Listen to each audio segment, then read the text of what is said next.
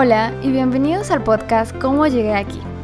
Cómo llegué aquí es un espacio libre para motivar e inspirar a cumplir tus sueños, por más locos que parezcan. Yo soy Stephanie y seré que los acompañe por este camino, donde escucharemos experiencias, tropiezos y victorias de personas que se atrevieron a ser valientes.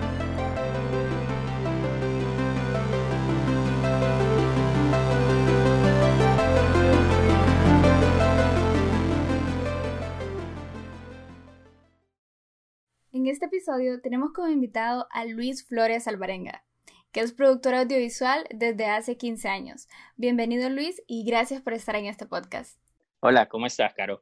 Y muchas gracias por la invitación. Gracias a vos por aceptarla y, empezar a contar pues toda, toda esta historia que me pareció súper interesante desde que miré tu, tu sitio web y yo decía, hey, esta historia tiene potencial, especialmente para para inspirar a esa parte de audiovisual, ¿no? Y, quiero empezar definiendo qué es un productor, porque creo que no todos tenemos muy claro qué es productor y cuál es la diferencia de un director, por ejemplo. Buenísima pregunta, Caro, porque generalmente la gente nos confunde eh, entre el director y el productor.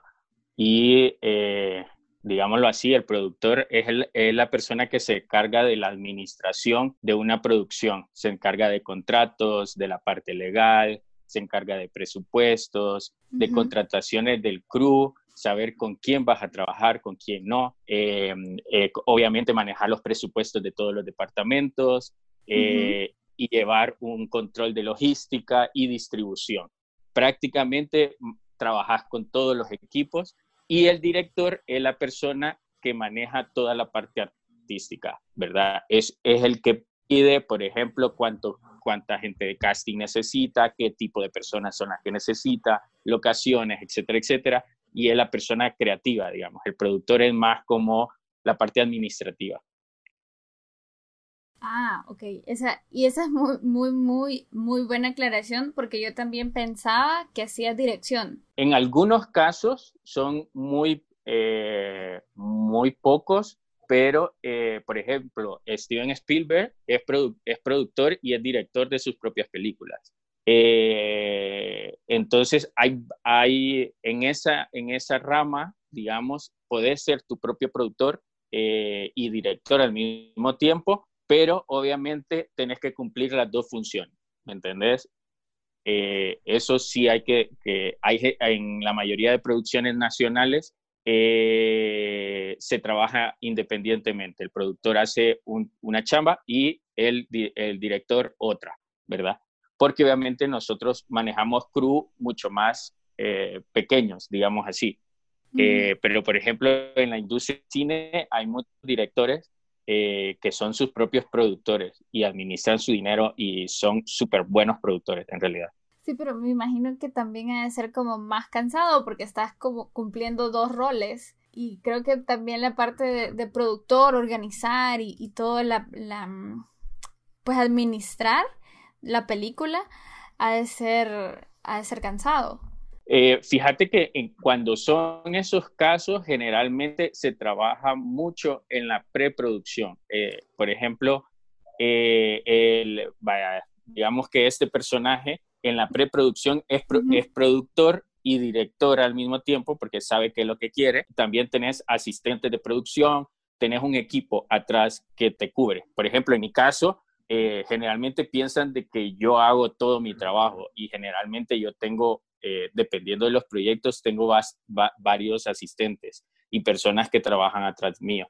Y obviamente ellos son como tu apoyo, ¿me entendés? Eh, y ya saben cómo trabajas, etcétera, etcétera. Entonces, obviamente vos distribuís bien, bien para que todo trabaje como un relojito. Ah, ok.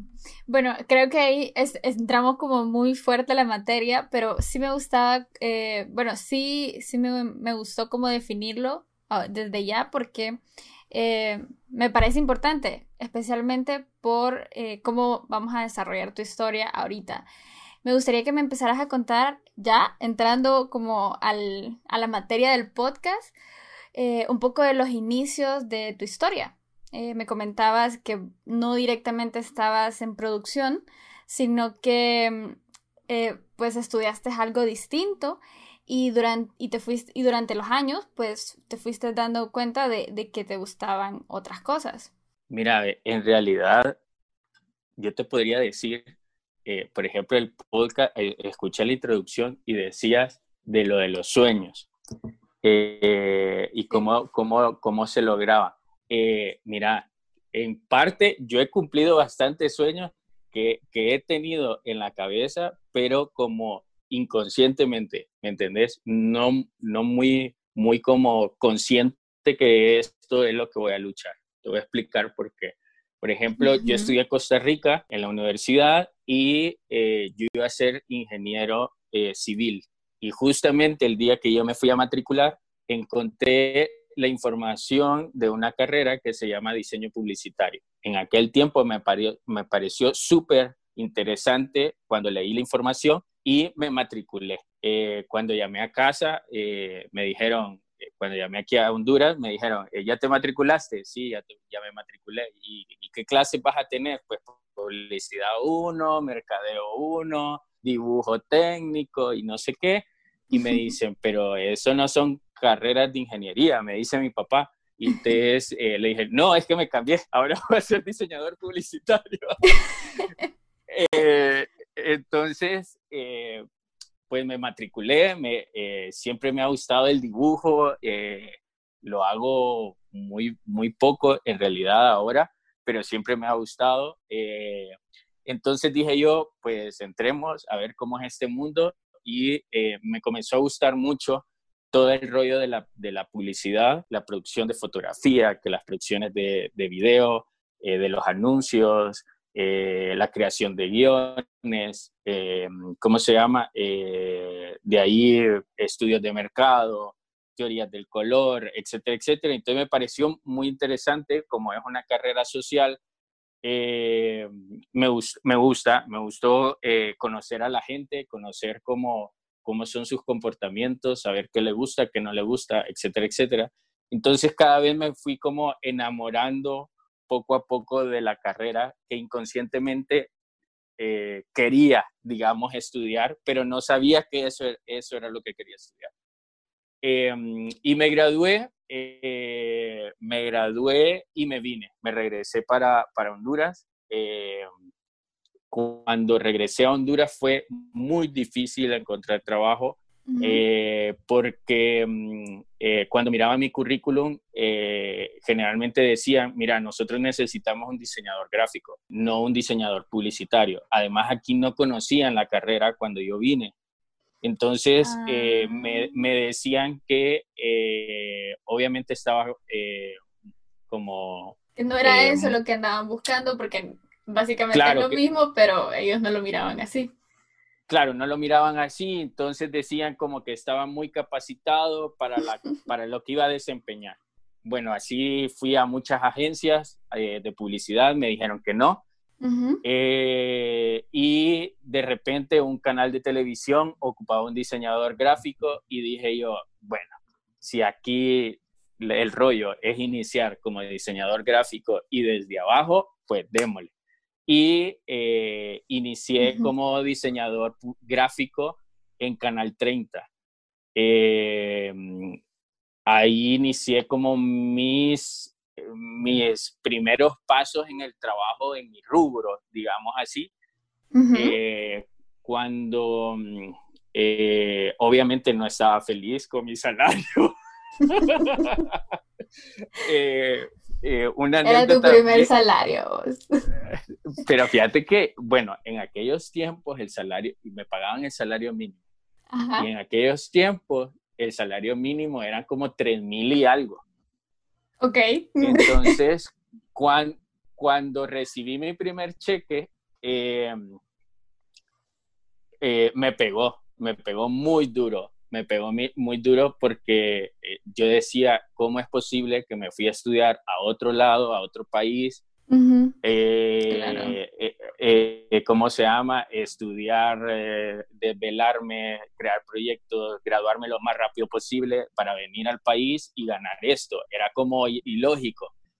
Entonces, fíjate que ese cheque me ayudó a proponerme de que iba a ser la última vez que iba a recibir un cheque así.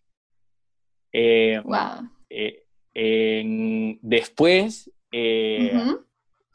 mi jefe, que era el, el, director de imagen de Canal 30,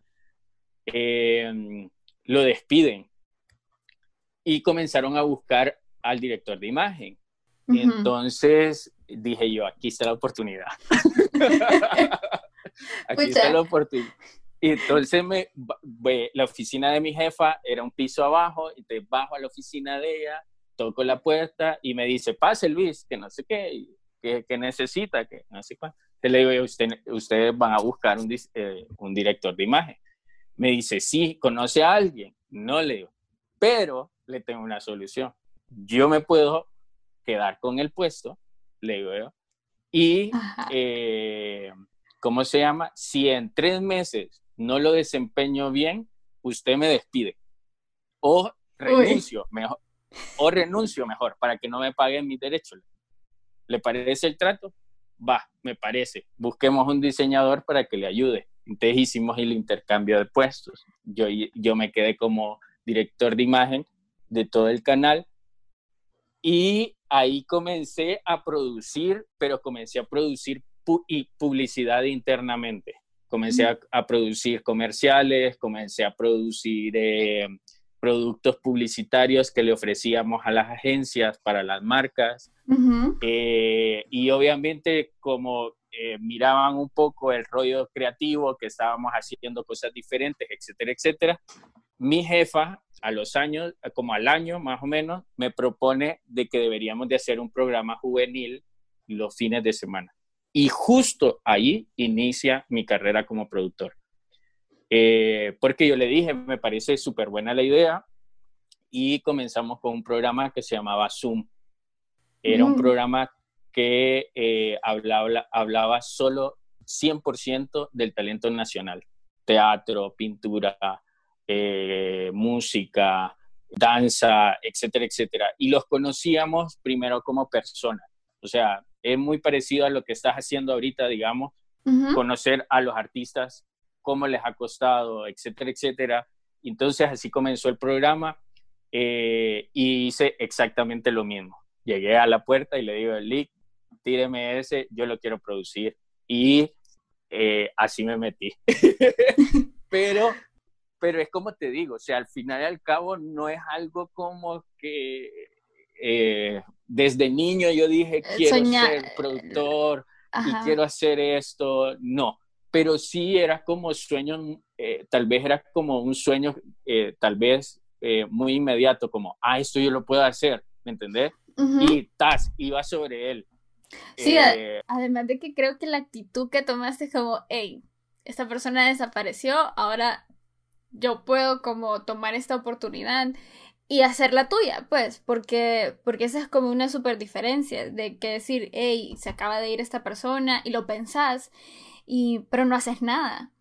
Y quiero, quiero, preguntarte cómo te sentiste cuando le estabas diciendo a, a tu jefa, deme, deme a mí el trabajo, porque pues no es fácil cuando estás como, te la estás jugando.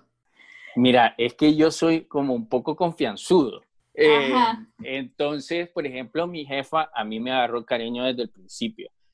Eh, y, eh, ¿cómo se llama? Y ella creía bastante en, lo que yo hacía, ¿me entendés? Porque, por ejemplo, yo le acortaba tiempo, le acortaba presupuestos, y todo como comenzó a funcionar tan bien que cuando yo le fui a preguntar, en realidad fue con, con, bastante confianza, ¿me entendés? Es como, Lick, yo puedo hacer esta vaina, ¿me entiendes? O sea, no, démela, a usted no le pare bola, démela, yo lo voy a hacer.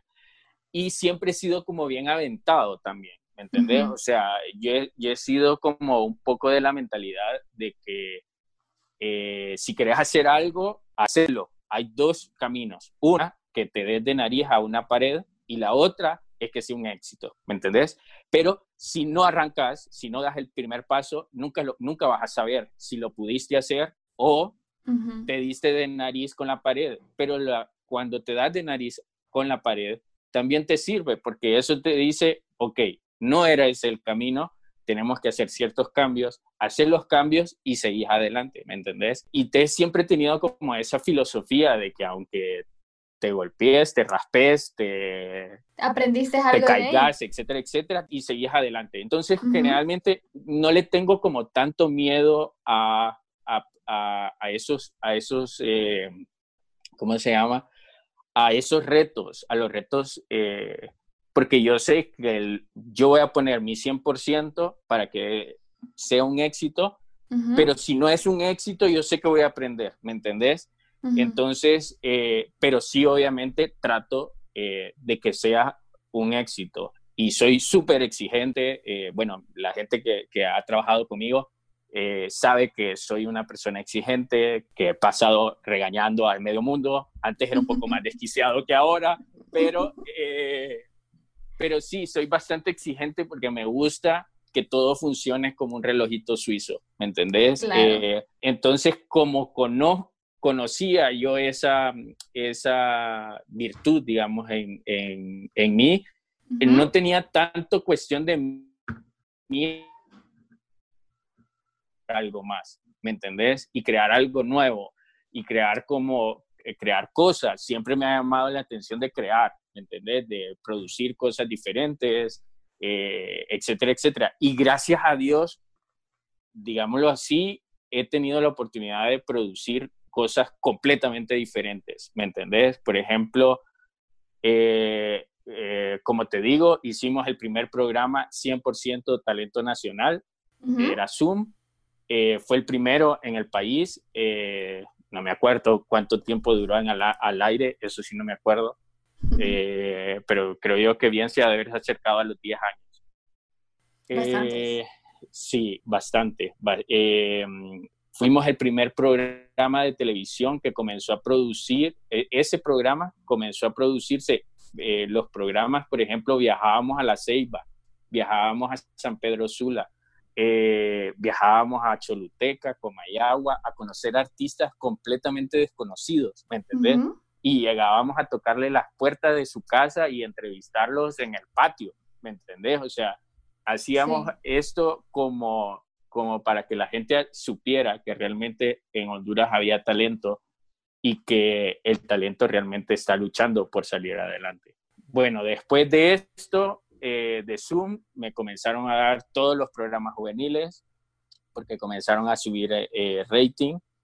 Eh, entonces me dieron la producción de todos los programas juveniles, entonces me convertí en el productor de programas juveniles. No me acuerdo cuándo, eh, me dieron la producción de los programas familiares también. Y en ese incluía Café Caliente. Yo creo que no lo has de haber conocido, Café Caliente. Bueno, en Canal 30, ahora está en BTV el programa. Eh, entonces produjimos un programa de tres horas en las mañanas. Comenzábamos a las seis y terminábamos a las nueve. Eh, y fue el primer programa familiar que tenía tres horas al aire.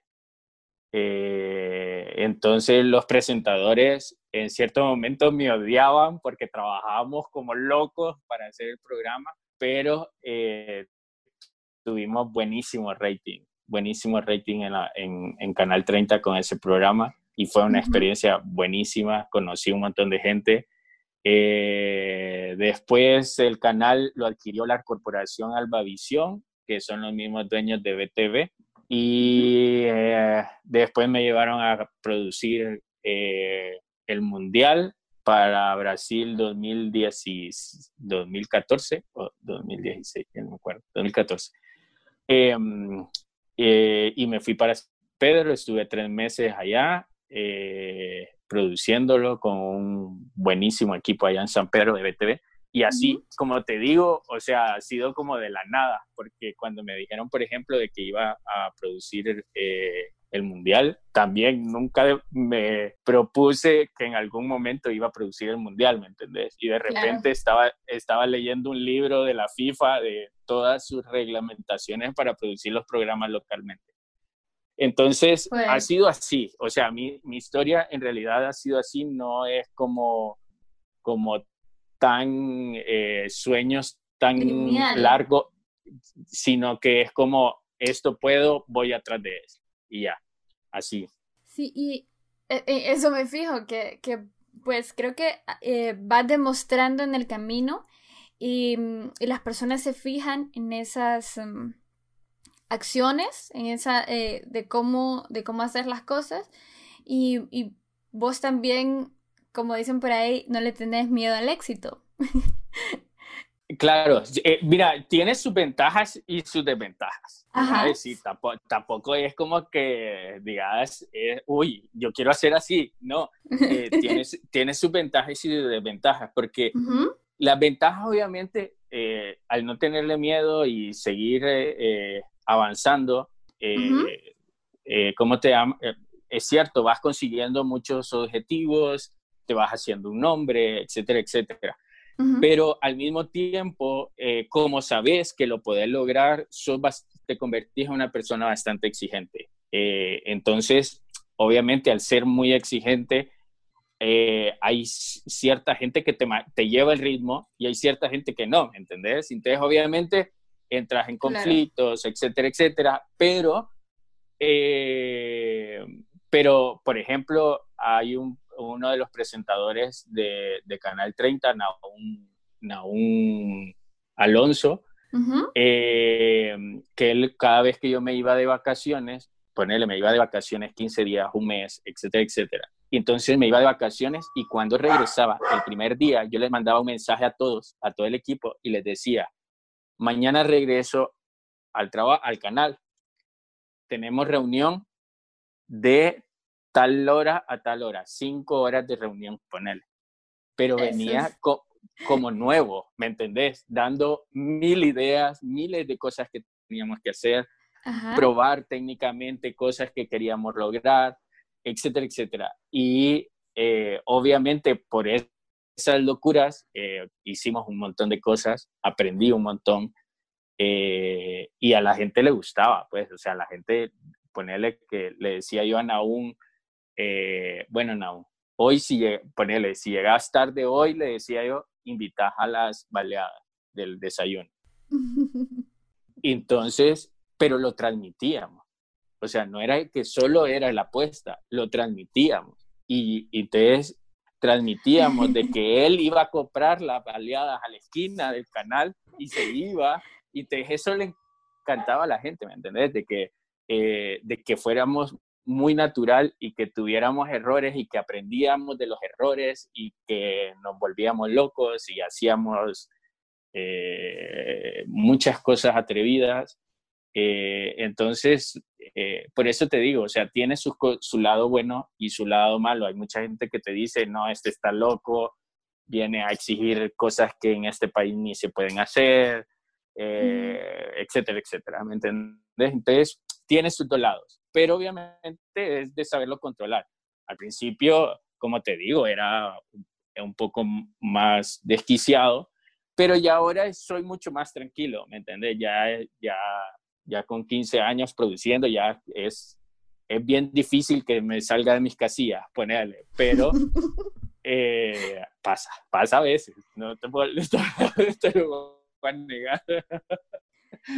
No, es, que creo que también es parte del oficio, ¿no? Es en algún momento vos de tantas cosas que haces, tenés que alinear, pues tenés que, si no, entonces las cosas no van a salir como, como realmente vos querés que salgan o como esperás que el producto se entregue. O en, en lo personal, a mí también me pasa un montón porque yo soy como así, es. Me gusta ser muy exigente con, con las cosas que yo entrego en, mi empresa. Entonces, a, veces no se puede, a veces es, como, ok, esto no lo puedo controlar, no me voy a estresar, pero, pero me ha costado como llegar a, a ese punto, pues, por eso. Pero... Claro. Sí, y, y durante todo ese proceso eh, de, de ser productor de televisión, que podríamos decir que es como tu primera fase de, de productor, porque ya vamos a hablar de la segunda, donde ya estás como independiente. Em, ¿Tuviste alguno, algún miedo que vencer, algún obstáculo que vos decías como esto tengo que mejorarlo, además de la parte que vos me comentás de ser exigente? Mira, fíjate que, eh, bueno, yo mi segunda etapa, que fue la parte independiente, fue bien curiosa porque yo al canal le puse mi renuncia.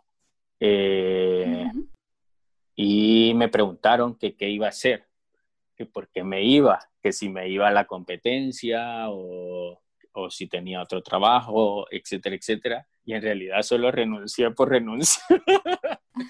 eh, porque lo que yo quería era crear, ¿me entendés? Entonces, eh, cuando yo renuncié, eh, a los dos, dos, tres días, una productora me llama y me dice, fíjate que quiero que vos produzcas un documental. Y ya me explicó que era el documental y era un documental que hablaba sobre muchas cosas del país y teníamos que viajar, teníamos que producir en varios lados, etcétera, etcétera. Y uno de los miedos, por, por decirte algo, fue eh, cambiar como mi forma de producir, porque, eh, eh, ¿cómo te explico? Por ejemplo, en el canal yo tenía mi equipo, la gente te conoce y, y, y, ¿cómo se llama? Y sabes qué necesitas, ya van avanzando, hay gente que no, o sea, si vos tenés tus asistentes, los asistentes ya saben qué vas a necesitar, entonces ellos van trabajando poco a poco, pero cuando, cuando, una, cuando la productora me, me llama para esto, y, eh, yo lo iba a producir solo, entonces me sentía como, como abandonado, digamos. Entonces ese temor de que hacer todo, todo vos mismo, em, fue como medio chocante al principio, ¿me entendés? Porque obviamente en un canal tenés un equipo, tenés gente que escribe, directores de programa, presentadores, etcétera, etcétera. Claro, técnicos. Y cuando llegas a, a, la producción, cuando llego a la producción de este documental, llego yo solo, me presentan al director, que el director era de Puerto Rico. eh, y eh, el, el, director de fotografía era de Venezuela. Eh, eh, mucho más presión completamente, porque yo decía, ¿cómo voy a, así, entre comillas, cómo voy a cagarla si viene gente de afuera? ¿Me entendés? eh, obviamente tuve que aprender a producir otra cosa. Entonces, eh, eh, tuve que meterle el doble de esfuerzo, obviamente, pero sí al principio fue muy, muy chocante, ¿me entendés? Cuando a, alguien de un solo te dice, mira, viene fulano de tal, viene fulano de tal, eh, tenés que producir en prácticamente, teníamos que producir prácticamente en todo el país, eh, y solo andábamos un busito con siete personas, ¿me entendés? Y tenías que coordinar eh, hotelería, alimentación, eh, entrevistas, guiones, eh, tenías que, ¿cómo se llama?, coordinar eh, los tiempos, que se va editando, porque íbamos editando en el momento. Entonces era como, como y, y vos solo, no yo no tenía asistente, etcétera, etcétera. Entonces, Ajá pero, lo, pero se logró. O sea, no es como algo que no es lograble. Claro que es lograble. Lo único es que a mí sí me chocó porque obviamente yo trabajaba con mi equipo, ¿no? Claro. Eh, pero eh, obviamente eso también me ayudó a no tenerle miedo a, a producir con gente de afuera, ¿me entendés? Entonces uh -huh. comenzamos a producir eh, comerciales con directores argentinos. Uh -huh eh, después comenzamos a producir comerciales para turismo con, con uno de los mejores directores de América Latina. Eh, vino al país a producir, digamos, la primera visita. Entonces ya por lo menos el primer paso con, la, con el documental se dio. Entonces ya, ya me sentía como más cómodo, ¿me entendés? Pero obviamente al principio te choca, te choca ese, ese cambio eh, y obviamente ya estás independiente, uh -huh. eh, eh, ¿cómo se llama? Presentas tus impuestos, tenés que cuidar tu dinero, tenés sí. que hacerte tu de su salario, etcétera, etcétera, ya no es lo mismo, ¿me entendés? Ese, ese miedo de saber de que ese vas a tener mensualmente y que tenés que mantener una casa, uh -huh. etcétera, etcétera, eso también influía, ¿me entendés? Entonces, obviamente, eh, después van madurando, digamos, eh, mucho, mucho más y vas creciendo también profesionalmente. Claro, claro, creo que esa es una de las cosas que uno, uno le tiene más miedo cuando, cuando empieza como independiente, porque hay muchas cosas, hay muchas cosas más que hacer eh, que antes, cuando estabas trabajando en, un lugar. O sea, creo que eso, eh, nosotros pasamos por ahí eh, en la empresa, cuando estábamos trabajando, y mm, de la nada pasamos a ser nosotros y tuvimos que aprender qué son los impuestos y cómo pagarlos. Y, y entonces... Claro.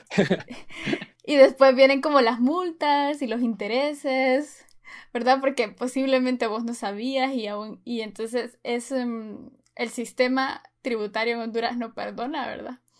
Em, y, y sí es como ese, ese salto eh, bien interesante en tu caso porque tuviste que reaprender lo que ya sabías. Vos, vos sabías cómo producir, pero tuviste que reaprender varias cosas que ya tenías como guardadas, eh, un, guardado un proceso en tu mente y ahora dijiste, como, hey, esto yo lo conocía así, pero no sé si esto va a funcionar en este caso.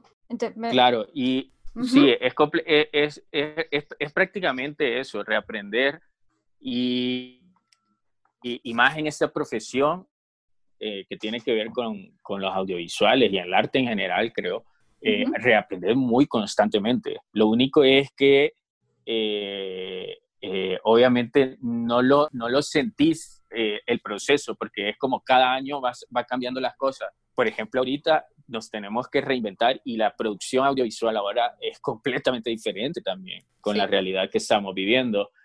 Eh, producir eh, ahorita es como súper extraño. De cierta forma, reaprendes y reaprendes constantemente. Yo creo que como humano tendríamos que adaptarnos y aprender a, esta, a estos nuevos retos y seguir adelante, eh, porque realmente son los que te llevan a, a, crecer como persona y te llevan a crecer como profesional. Excelente, sí, estoy de acuerdo. Muy bien, Luis. Creo que me has contado un poco, eh, bueno, me has contado mucho de, de tu experiencia y, y, la verdad es que no es fácil decir que llevas 15 años en producción y después de hacer como un salto de, creo que son, ¿me, me corregís? Si son 10 años o más de producción en televisión y después saltar a ser independiente, salirte del ambiente en el que uno se siente seguro y, y salir incluso de esa zona de confort, ¿verdad? Porque uno se, acomoda y empezar a, ser independiente. Em, me gustaría que me contaras más sobre esa, esa segunda fase, que podemos decir así, donde ya empezás como independiente y ¿Qué es, qué es como lo que más te ha marcado en esta, en esta segunda fase? Bueno, primera, creo yo que nunca me imaginé producir eh, los comerciales que hemos producido hasta ahora. O sea, te lo digo yo, ni en mi mente creo yo que hubiera eh, entrado en la posibilidad de, de, crear lo que hemos hecho. Eh, pero, por ejemplo, cuando inicié a ser independiente, obviamente, cuando me llamó la primera productora, tuve que, eh, eh, ¿cómo se llama?, orientarme a tu empresa, eh, a, constituirla, a hacer todos los papeles legales, facturas, ¿cómo se llama?, permisos de operación, etcétera, etcétera. Y, eh, y obviamente aprender de contabilidad, aprender de administración, aprender de todo esto, previo a lo que me iba a enfrentar, ¿me entendés? Eh, que son producciones eh, sumamente grandes que creo yo que, que han, han, han, caído como de pura casualidad que, que, me las han dado, ¿entendés? Por ejemplo, uno de los comerciales más grandes que hemos hecho fue Amor a Primera Visita para el Instituto Hondureño de Turismo, que ese, si no me equivoco, ha de estar cumpliendo como unos cuatro años de haberse hecho, pero aún así es el anuncio más viral eh, que ha salido en Honduras. El anuncio eh, salió por accidente en redes sociales antes de haberse lanzado y solo en, la en las primeras como 3, 4 horas habían tenido más de 100 mil reproducciones. Wow. Entonces, eh, eh, la producción fue gigantesca, fueron siete días de producción, éramos eh, ocho vehículos de equipo, había, había bueno, vino Milton Kremer de Argentina, Diego Robaldo también vino de Argentina, eh, ellos fueron el director y el director de fotografía. Eh, ah, vinieron los actores también, que eran dos actores argentinos. Vino el productor eh, general de todo el proyecto, que era Matías, Chile. Entonces teníamos mucho afuera. y obviamente con, con cuida los retos comenzaron desde la alimentación, ¿me entendés? Eh, porque habían eh, dos, eh, habían vegetarianos, obviamente no en todo el país hay restaurantes vegetarianos, entonces era una complicación esa parte.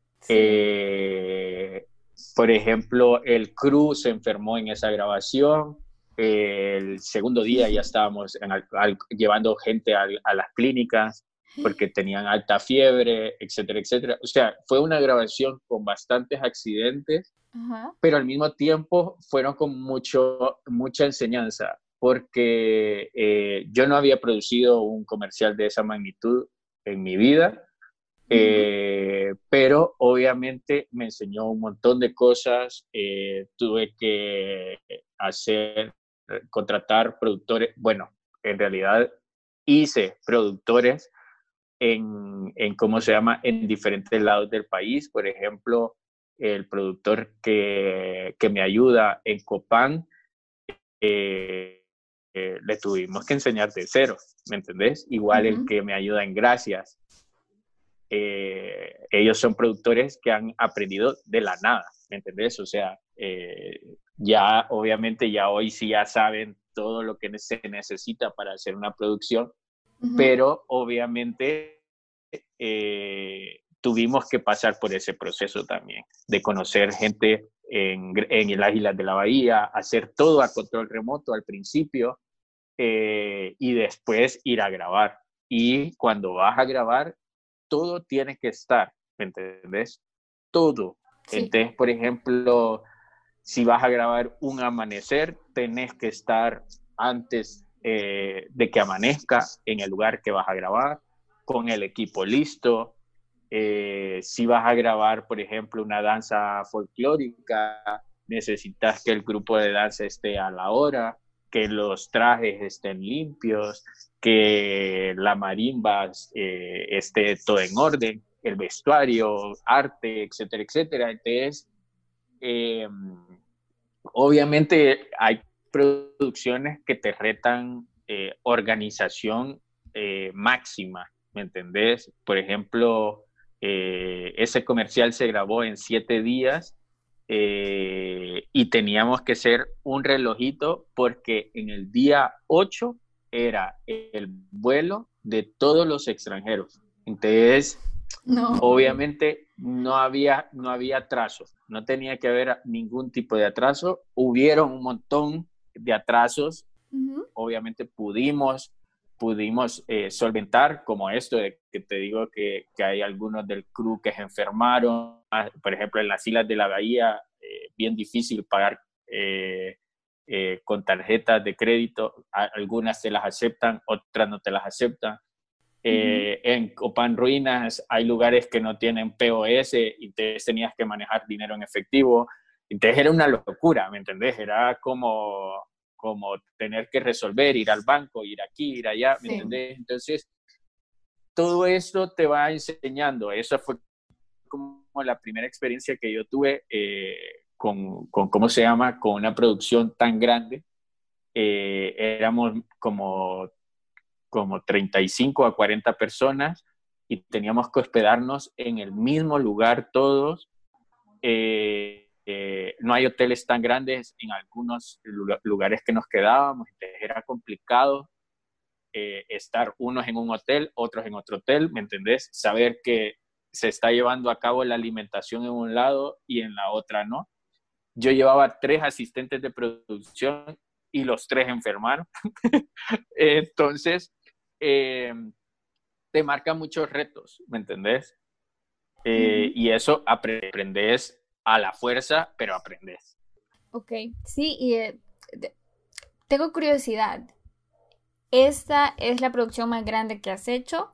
¿O hay una todavía más grande de más días y de... así como... Uy, sí. Sí. ¿Sí? Eh, mira, eh, mira, por ejemplo, tecnológicamente hay una que es el, es el comercial que se hizo para la, para la DPI. Eh, en días de rodaje fueron, fueron tres, no fueron muchos, pero eh, se hizo con una técnica de grabación donde todo estaba quieto. Era como una entrada de CSI. Ah, creo que, creo que ya sé cuál es. Creo que ya lo he visto. Es, ese comercial en particular teníamos que hacer una preproducción bastante grande, entonces para producirlo fue, eh, fue bien, bien, bien interesante, porque, por ejemplo, el laboratorio que sale en el, en el comercial se tuvo que hacer de cero, porque las oficinas de la DPI, las actuales, no existían cuando nosotros grabamos. Entonces tuvimos que hacer un laboratorio, lo, hicimos, lo hicimos en un edificio de, de, de Nova Centro y comenzamos a, desde las paredes. O sea, ahí era un bodegón donde teníamos que comenzar construyendo paredes, piso, eh, eh, meter mesas, meter eh, todo, para que obviamente pudiéramos hacer la escena. Al mismo tiempo, si no, si no la gente se ubique, si hay gente que no lo ha visto el comercial, inicia con un vehículo abandonado en un bosque. este vehículo que se trajo desde Cihuatepeque hasta el parque Sí, al Parque Aurora. Eh, em, entonces tuvimos que meter el vehículo al bosque, al Parque Aurora. Entonces tuvimos que arreglar un poco las calles eh, del de, internas del parque para que el carro no pegara, eh, no pegara. Era un clásico de 1963, era un carro convertible. Entonces ya te imaginas para el dueño decirle, mire, vamos a alquilar el carro, pero lo vamos a meter en un bosque. Sí. Entonces, había que tener mucho cuidado para meter el vehículo. Tuvimos que grabar en altas horas de la noche porque eh, se grabó de noche. Eh, entonces, eh, ese comercial en particular tuvo que tener muchos detalles, ¿me entendés? O sea, la, la preproducción de ese comercial era de detalles, ¿me entendés? Por ejemplo, de detalle del carro, cómo iba a entrar al bosque, eh, por ejemplo, el, laboratorio, todos los elementos que nos dieron, teníamos que hacer un listado de todas las cosas que nos prestó el DPI para poderlas entregar después. Eh, teníamos, teníamos equipo de la policía, teníamos bastantes cosas, entonces todo esto teníamos que tener un control absoluto y aparte la policía estaba resguardando todo, ¿me entendés? Porque era obviamente su equipo. Claro. Y hubieron movilizaciones de, de patrullas, movilizaciones de eh, colaboradores de ellos, etcétera, etcétera. Entonces, em, eh, al final era de detalles. esa es una producción que tenías que planearla muy bien, ¿me entendés? Ahora, en producción de cantidad de días, eh, tuvimos una producción de unos comerciales para el Instituto Hondureño de Turismo, que fueron para unos comerciales para Semana Santa, creo yo que eso fueron hace como un año, un año y algo. Eh, y eso fueron 25 días. Teníamos que grabar un comercial por zona, prácticamente. Tuvimos que hacer un comercial de la Ceiba, un comercial de Copán, tuvimos que hacer un comercial de Occidente que incluía Santa Rosa, Gracias y La Esperanza. Tuvimos que hacer uno de Comayagua, Tegucigalpa, del Sur. Eh, no me acuerdo los otros, pero eran como seis, siete comerciales. Esos en día eran sumamente largos. Ya después de como el sexto, séptimo día, ya no, no aguantas el crudo. Éramos 35 personas que teníamos que viajar. Eh, era una flotilla de busitos y de carros eh, que pasaban por gracias a Dios, por gracias a Dios, por gracias a la Empira, por Copán, después íbamos a a, ¿cómo se llama? A, ruinas, después Leiva. Fue bastante, bastante exigente porque tenías que coordinar eh, lanchas, eh, trajes, avión, eh, creo que hubo hasta coordinaciones, pasajes de avión, etcétera, etcétera. El, director fue, también era argentino. Entonces, sí, en, eh, en esa producción de, turismo, por ejemplo, tenías que tener eh, eh, gente de pesca, que food styling con pescado fritos, tenías que tener snorkel, tenías que tener equipos de buceo, canopy, bicicletas y cada comercial exigía ciertos personajes. Entonces, fue bastante grande, pero obviamente ya con las experiencias anteriores de todos los comerciales que habíamos grabado con turismo, la complicación fue más el tiempo, digamos, porque se convirtieron en 19 días primero y después tuvimos unos días adicionales de grabación eh, por cuestiones de detalles, ponerle tomas que hacían falta o tomas que por clima no se pudieron hacer, pero de allí lo pudimos sacar. Eso ha sido como uno de los, de los, de los comerciales que ha tenido como, como más días de rodaje.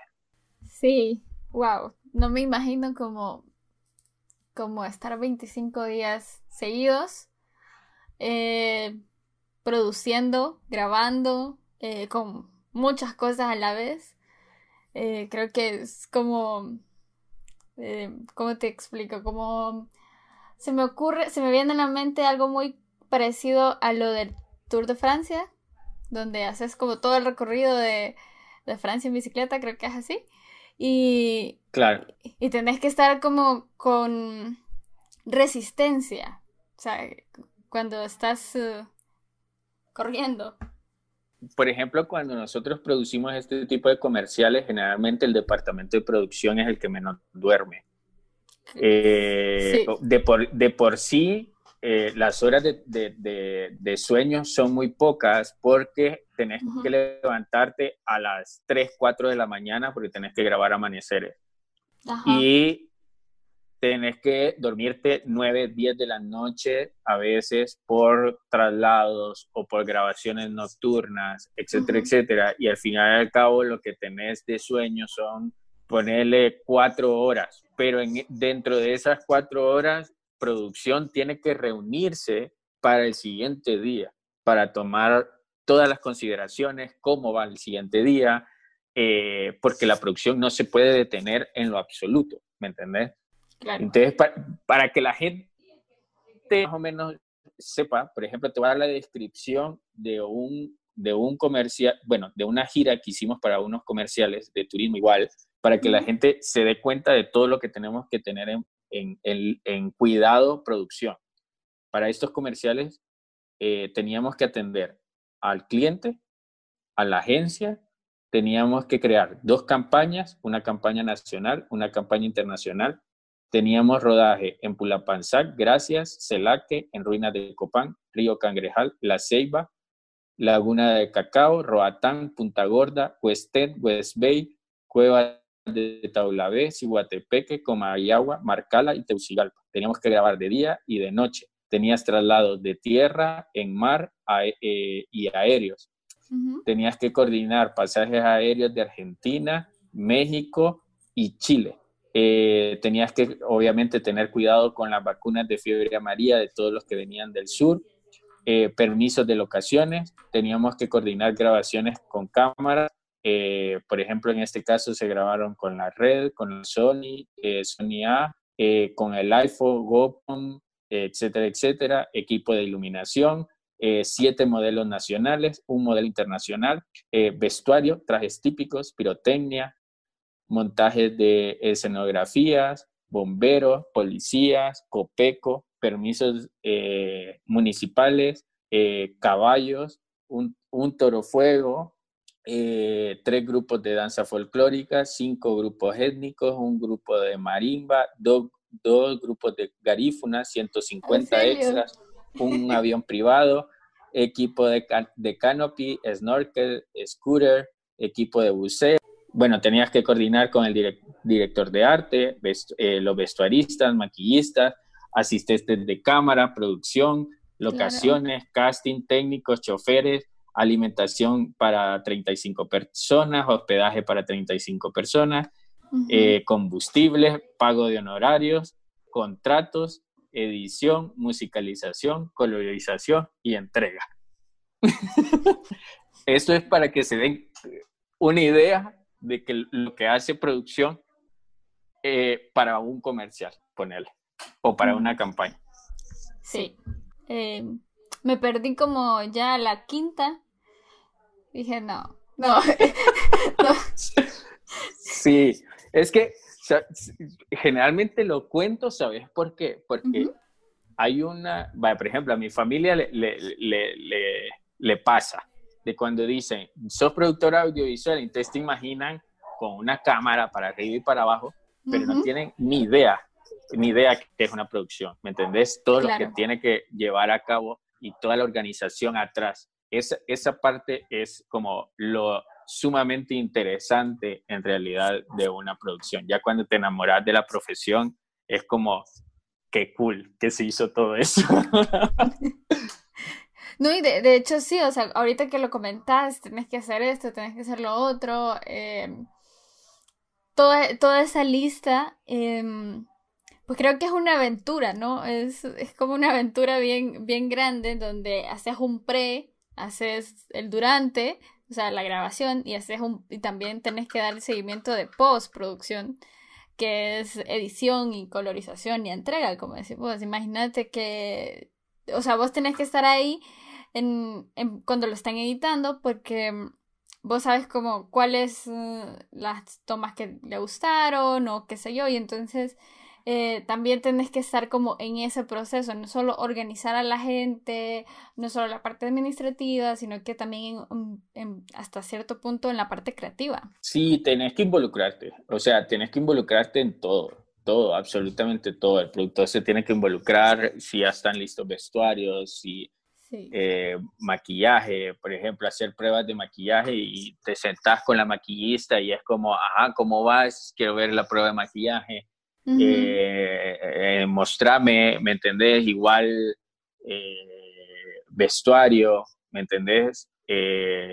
obviamente con la persona que más trabajas al lado es con el asistente de dirección, para apoyar a todo mundo, para que todos estén trabajando full, pero obviamente cada producción es eh, eso es lo, eso es lo, en realidad eso es lo bonito de trabajar en esta profesión, porque cada producción es completamente diferente y no te aburrís, eh, porque no es lo mismo producir un comercial, por ejemplo, para una pasta, que producir un comercial para turismo o para la policía eh, o para un hotel, ¿me entiendes? Entonces, cada, cada uno tiene su, su reto cada uno tiene sus complicaciones y eso es lo que te mantiene como alerta y entretenido, ¿me entendés?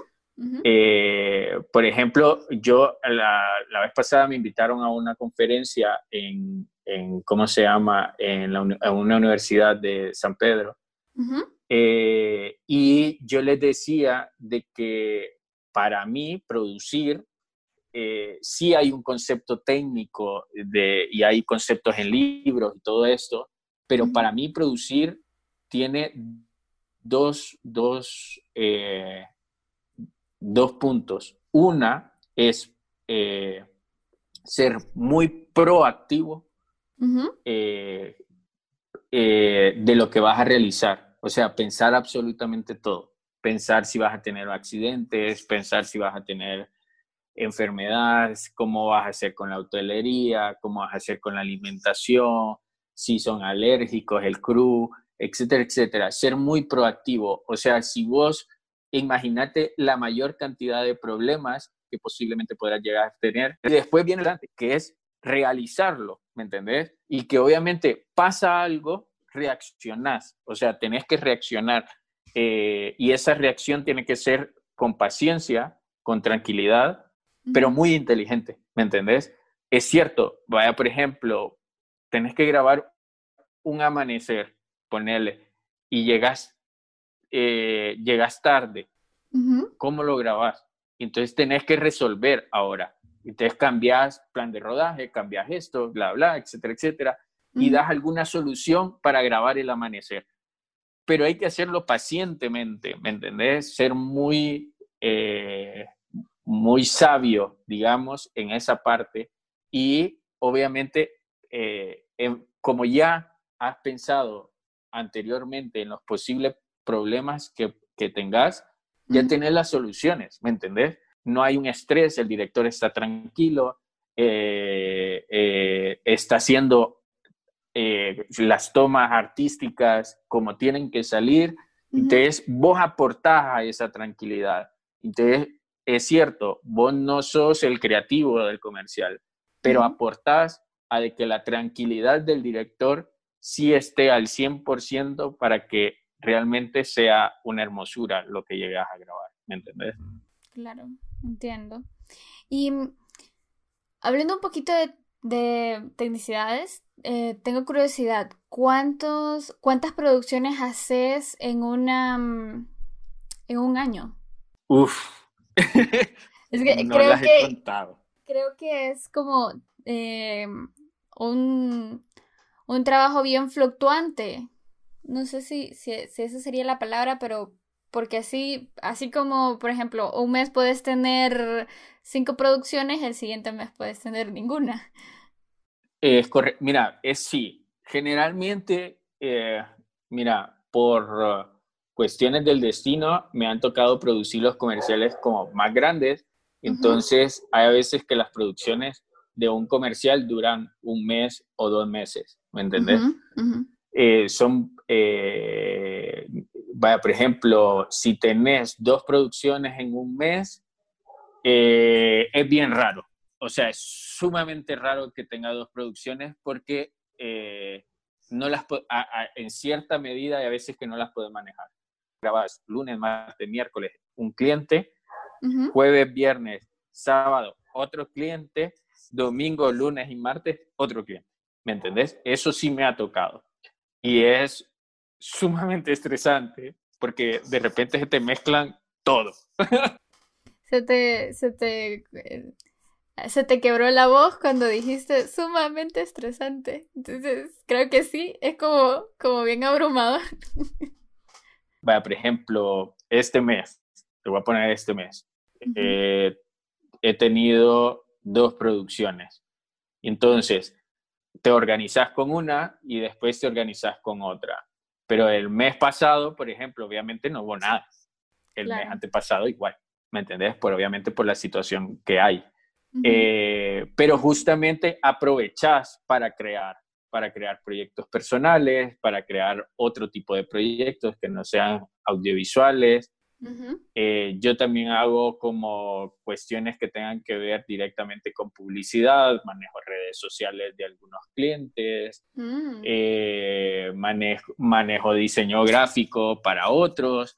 Entonces, eh, generalmente sí mi profesión principal es producción, pero obviamente tengo como otros, otras funciones también y creo yo que esa es como la parte donde tenés que ser un poco como más ahora, tenés que ser eh, más, eh, más inteligente de tener como, ok, soy productor, pero al mismo tiempo puedo hacer estas cosas, ¿me entendés? Y no, no detenerte, porque el trabajo, así como puede pasar, eh, puedes pasar tres, cuatro meses sin no producir absolutamente nada. ¿me entendés? Eh, entonces, obviamente de eso, de eso, de eso viene, saber qué, cómo moverte también. Eso se tiene, se aprende, se aprende porque obviamente vas, vas tejiendo como, ok, las producciones se van a detener, hay temporadas, hay temporadas altas, hay temporadas bajas, por ejemplo, para Navidad, para el Día de la Madre. Y entonces hay, ciertas, hay ciertos meses que sí eh, hay una fuerte demanda, pero hay meses que eh, por rollos políticos, por ejemplo, hay años que por rollos políticos hemos detenido producciones dos, tres meses, ponerle. O por eh, crisis económicas también. hay, hay a veces que se detienen dos meses las producciones pero otras cosas se llevan a cabo, ¿me entendés? Entonces crece, por ejemplo, toda la parte gráfica o digital, comunicación digital crece, por ejemplo, ahorita se detuvo producción, pero todo el contenido digital crece y los clientes te dicen, ocupo tal cosa, y ocupo aquí, y ocupo allá, pero eh, obviamente tenés que aprender eh, y volvemos a lo mismo, a, todo el tiempo aprendes a que eh, obviamente no puedes tener todas las fichas a una sola cosa, sino que poder ser un poco más eh, multifacético, digámoslo así, y tener como eh, varias cosas que puedas hacer, ¿no? Fíjate que ahorita me estaba preguntando cuánto tiempo de antelación te tienen que llamar para mm, organizar una producción. Así como, ¿qué tal si yo te llamo, si te llamo hoy y te digo, quiero empezar producción mañana, quiero hacer, y tengo que sacarlo para el siguiente mes el, o para la siguiente semana una, eh, un comercial. Mira, lo ideal es que se haga con tiempo. Sí, claro. Pero en publicidad, en publicidad ninguno lo ha hecho con tiempo. Yo creo que me han, publicidad me ha entrenado tanto en producir a quemarropa que ya eh, no es como, ya estoy como medio acostumbrado ponerlo. Eh, por ejemplo, este comercial de la DPI que te digo, que fue súper estresante por el montón de cosas que teníamos, lo hicimos en tres días, la preproducción. Entonces, eh, imagínate, teníamos, teníamos que hacer inventarios, construir, teníamos que hacer aquí, conseguir las locaciones, coordinar, o sea, en tres días era como súper eh, estresante, pero al mismo tiempo esa misma adrenalina, por ejemplo, en el caso de nosotros los productores, eh, la adrenalina es previa, ¿me entendés? Previa al rodaje. Es esa cuestión de que eh, tiene que estar eso, el casting, mirar fotos de locaciones, contratos, pagos, etcétera, etcétera. Entonces te mantiene como en un constante ritmo que no puedes parar, ¿me entendés? Pero es, es, es sumamente raro que un cliente se tome el tiempo de preproducir. por ejemplo, ahorita el último que hice, la preproducción fue de, un día. eh, entonces, ¿me entendés? Eh, eh, pasa. Yo entiendo la publicidad, a veces te agarra de golpe, tenés que salir pero yo creo que esa es la, la, la, ventaja y como productor tenés que prepararte para eso. Entonces, si te fijas en mi página web, ya ahora puedo hacer casting digital, todos los contratos los, los mantengo digitales. Ahora, eh, eh, como se hago, hago contrataciones de crew eh, por, por, en línea. entonces, es cierto, a veces este tipo de cuestiones que te llevan a, trabajar a la carrera, también cuando estás en calma y no tenés producción, es como, ok, tengo estos problemas en producir, entonces, ¿cómo lo resuelvo? Entonces, vas preparándote. Por, eso, por ejemplo, yo hice mi página web, lo utilizo como una gran herramienta de trabajo, ¿me entendés? Yo tengo mis plataformas, hay gente que llena sus formularios desde ahí. Entonces, yo mando un link y, y, ya, no me estreso mucho. Eh, pero justamente, o sea, los momentos de, de, cuando no hay producción En eso tenés que sentarte, sentar, sentarte, hacer autoevaluaciones en cómo puedes mejorar, cómo puedes dar... Ese, optimizar ese tiempo, ¿no? También. Claro, porque si vos te pones a como, ah, te acostás en la cama y ves Netflix todo el tiempo y de, no, ya va a venir un cliente a llamarme y no sé qué, eh, pues lo podrías tener un, un, día, dos días, ¿me entendés? Pero obviamente tenés que seguir, ¿me entendés? Tenés, seguir preparándote, eh, seguir estudiando, eh, seguir, estudiando producciones internacionales, por ejemplo, como se ejemplo ahorita, eh, estudiar protocolos de seguridad, estudiar cómo vas a manejar el crew, de que todo se maneje de la mejor manera, ¿me entendés? Que sea de una, de, una manera inteligente y de la, de la mejor manera eficaz y segura para todos, ¿entendés? Porque al mismo tiempo es cierto, vos podés estar protegido como productor, pero si tu crew eh, no está protegido, eh, no estás protegido vos tampoco, ¿me entendés? Entonces tenés que pensar en el personal, en que, que ellos tienen que estar seguros, eh, tenés que pensar en todo este tipo de cosas, ¿no? pero ahí es donde está el, el, punto que, que, te decía, no, no es una cuestión de que no, no seguís trabajando, sino que no estás en producción, pero seguís preparándote, seguís eh, creando, seguís haciendo otros proyectos o seguís preparándote con, con cursos, con, con, plataformas, etcétera, etcétera, pero vas preparando algo para que tu servicio sea aún mejor, ¿me entiendes? Claro. Eh, y de aquí a cinco años, Luis, ¿qué pasaría? ¿Cómo te ves de aquí a cinco años? Buena pregunta. Eh, mira, generalmente no hago este tipo de, de, verme así tan a futuro, ¿me entendés? Eh, generalmente no lo hago por lo mismo que te decía al principio, porque generalmente me pasan las cosas como así tan, tan de rápido y las tomo las decisiones así de un solo, pero eh, me gustaría, me gustaría comenzar a crear mi propio contenido. Eso sí me encantaría. He escrito bastantes guiones que tengo guardados, eh, pero sí me, me, gusta, ya me gustaría comenzar a, a, crear contenido. No tan publicitario, pero sí un poco más de contenido y principalmente que tenga que ver con la cultura. Ese aspecto está como muy abandonado. Sí me gustaría crear eh, eh, contenido que crezca la adolescencia de nuestro país, ese amor sobre culturas como la maya, como el garífuna, como la lenca, etcétera, etcétera, y que no perdamos esa como identidad que tenemos como, como hondureños. Me gusta, me gusta mucho. Creo que hay mucho material para, para hacer esas, eh, ese contenido que comentas. Y sí, hombre, sería, sería buenísimo ver, ver algo por ahí. Eh, y qué bueno que también eh, yo, pregunto esto normalmente, fíjate, porque eh, muchas personas, como decís vos, em, no, se, no se hacen como esa pregunta. ¿Dónde me miro de aquí a cinco años?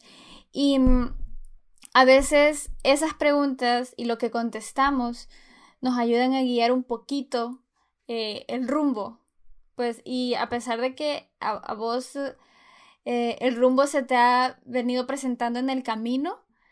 Eh, creo que en algún momento también uno puede tomar como decisiones de, como lo que me comentas ahorita, me gustaría hacer mi propio contenido. Y a veces tal vez ayer no lo estabas pensando. Entonces, eh, lo recalco un montón. Siempre se lo hago a todos mis, mis entrevistados porque mm, sí, sí, te ayuda mucho a, pues, a visualizarte y, para, para, sumarle nada más, yo creo que es muy importante en realidad. Eh, para todos los que están escuchando, obviamente a veces que somos casos como muy particulares cuando pasan este tipo de cosas, pero yo creo que eh, todos tenemos que tener una meta, ¿me entendés? O sea, eh, ya sea a corto, mediano o largo plazo. O sea, si tenés una meta para el día de hoy, eh, meterte en el rollo de que es una meta para hoy, ¿entendés? Y si es una meta para final de año, meterte el rollo que es una para final de año. Pero eh, en realidad son muy importantes las metas y porque te marcan un objetivo y te marcan un camino eh, y tenés que seguirlo. Eso es muy importante. Me parece muy bien. Bueno, bueno. Y este, em, esta es mi última pregunta.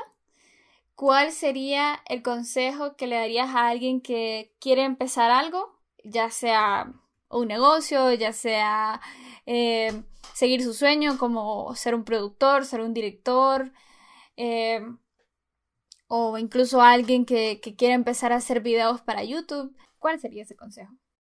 Eh, yo creo que el mayor consejo que les puedo dar es que aprendamos a convivir con el miedo.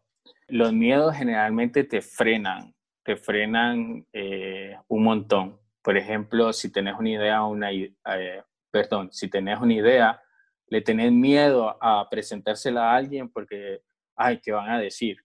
¿Qué van a, qué, qué, va a opinar este? Eh, sería, ¿Será una idea buena o es una mala? o si tenés, eh, si querés ser, por ejemplo, youtuber y dice, ah, ¿y cómo me voy a grabar? Yo no tengo equipo, yo no sé cómo hacer esto, yo no sé cómo... Entonces, siempre pones como peros, digámoslo así. Y, y esos miedos te frenan. Yo creo que uno tiene que aprender a convivir con los miedos. Los miedos son buenos y, y, te enseñan bastante. Eh, er, con los errores eh, aprendes y, eh, y seguís adelante. Creo hay una frase eh, que vi en un programa de televisión que da una definición de la vida que es bastante muy parecida a la filosofía que yo manejo, que dice que la vida es un camino donde llegas todo polvoso, raspado y lleno de golpes, pero llegas feliz para ver una linda vista. Y creo que justamente de eso se trata la vida. Eh, creo yo que si llegamos muy, muy eh, guapos y lindos hacia una montaña solo para tomar una selfie, creo yo que no vas a valorar, digamos, esa foto. En cambio, si vos te raspaste, te golpeaste, etcétera, etcétera, y llegas ahí arriba y tomas una foto y ves esa vista, la vas a amar para toda la vida. Entonces, yo eso sí, creo que el, el miedo tiene que aprender a convivir con él. Eh, yo les diría que, que lo inviten a tomarse un cafecito porque, porque el miedo nunca se va a ir. Siempre va a estar con vos ahí, ¿no? Siempre. Ok, bueno, antes de despedirme, de despedirnos, me gustaría que compartieras un poco eh, dónde te pueden encontrar, dónde pueden ver tu trabajo, ¿verdad? Porque siempre esta es una plataforma para dar a conocer talentos y personas, como lo, como lo comento, que se atrevieron a ser valientes. Entonces, no sé si me, nos comentas dónde encontramos tu trabajo. Ok, eh, mi página web es eh, y en todas las redes, en Instagram, Facebook, eh, me encuentran como Luis Flores Alvarenga, igual. Yo creo que es la única. sí, son las únicas. Pero ahí, ahí van a encontrar un poco de información y de todos los trabajos que hemos realizado. Bueno, muchísimas gracias Luis por acompañarme y contarme tus experiencias, tu historia. Eh, espero em, que inspiren a alguien a seguir haciendo lo que le gusta, a seguir sus sueños, incluso si, em, si son locos, ¿no? Si son locos, como ser productor para no dormir. Es, correcto. Me, me, encantaría también conocer esas historias eh, de personas que también son apasionados por lo que hacen y, y cómo se llama, y ojalá les inspire a seguir adelante, no importa la profesión que hagan. Si es producción, pues enhorabuena, eh, cuenten con un servidor para cualquier consulta. Eh, no soy egoísta para dar consejos. Eh, entonces, eh, tienen todas las redes sociales disponibles para que me puedan contactar y compartimos este mundo de las audiovisuales juntos. Súper. Bueno, de nuevo, gracias Luis y gracias por estar en el episodio y nos vemos en el próximo episodio. Gracias por estar escuchando. Bye. Gracias, Caro.